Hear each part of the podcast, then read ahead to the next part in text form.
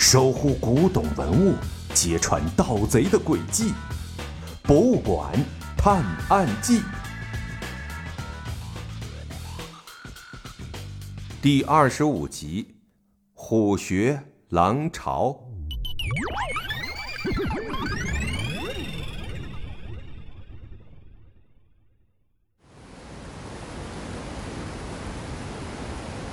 小盲道被那道光照得不得不暂时闭上眼睛，还没等来得及再睁眼，突然就感觉到好像在往下掉落。他赶紧睁开眼，果不其然，他们居然被水流冲得掉落，落下了十几米高的悬崖。两个人啊啊大叫着，迅速的掉了下去。扑通一声响，两个人掉进了一个湖里。好在。这悬崖下面有一个水很深的湖，小盲道和小小贤才得以大难不死。快看那边！两个人刚浮出水面，小盲道还没喘上两口气，小小贤就指着远处喊道：“小盲道顺着小小贤的指向一看，不禁大喊一声：‘妈呀，快跑！’原来。”有一个巨大的黑影朝他们快速的游了过来，两个人加足马力，使出吃奶的劲儿，奋力往湖边游去。好在他们离岸边不远，就在黑影眼看要追上他们的时候，两个人终于上了岸。黑影的两只巨大的眼睛浮出了水面，瞪着他们看了一下。仿佛是在表达到嘴的食物跑掉的那种不甘心。几秒钟后，黑影沉入水底，消失了。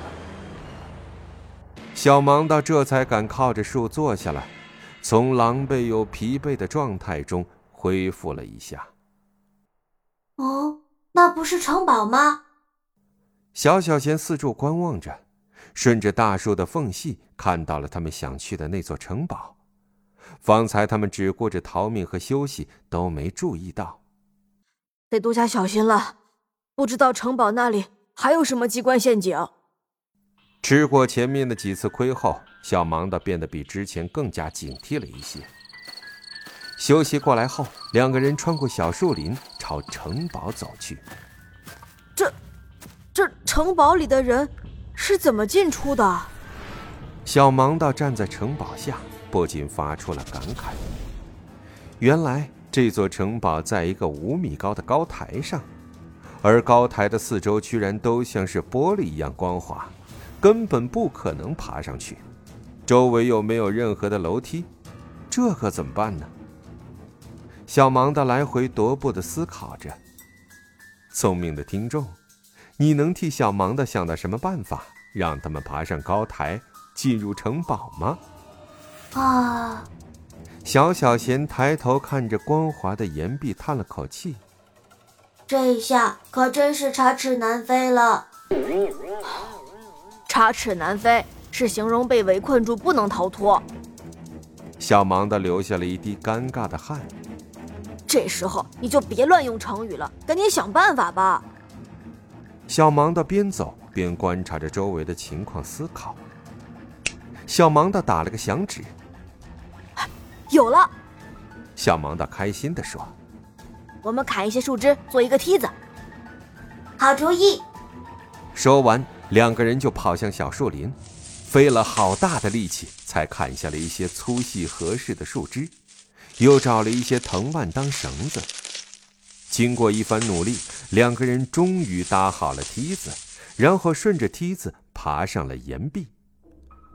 令他们感到意外的是。城堡的大门居然是半打开着的，好像是在等着他们进去似的。小盲道吸取之前的教训，没有贸然的推门进去，而是趴在门口，一点点小心的探索着，慢慢的侧身进入大门。刚一进入城堡，他们就被眼前的一幕给惊呆了。城堡的大厅。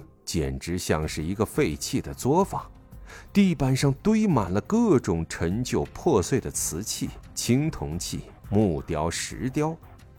墙边散落着一张张还没装裱的字画。小芒的小心翼翼地捡起地上的字画。这是王羲之的书法《乱桑帖》，这也是，这是临摹的苏东坡的《寒食帖》，这个、这个，这些都是。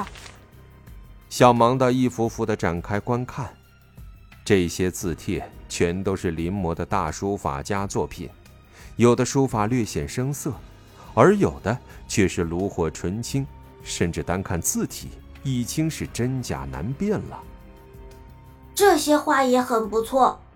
小小贤在离小芒的不远的地方捡起地上的画来检查。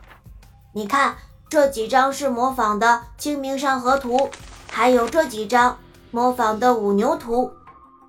这两张的画法和原图比对几乎没有差别。小小贤一张张的扫描完，和他数据库里的画对比过后，说道：“快来看这些瓷器。”小芒的手上拿着一个碎掉一半的瓷器，叫小小贤。这些都是仿造的古董，只是有些很逼真，有些假的明显一些。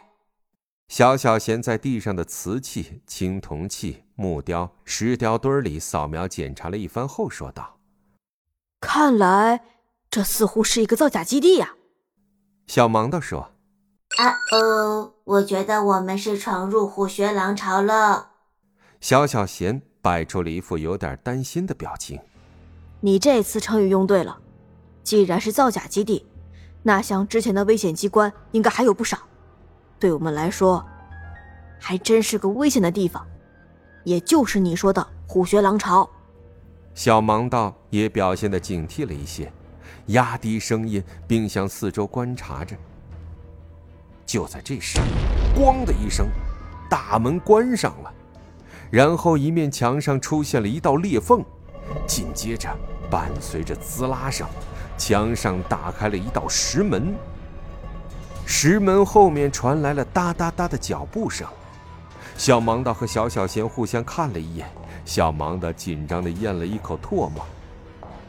当看到出现的那个身影时，小盲道吓得张大了嘴巴。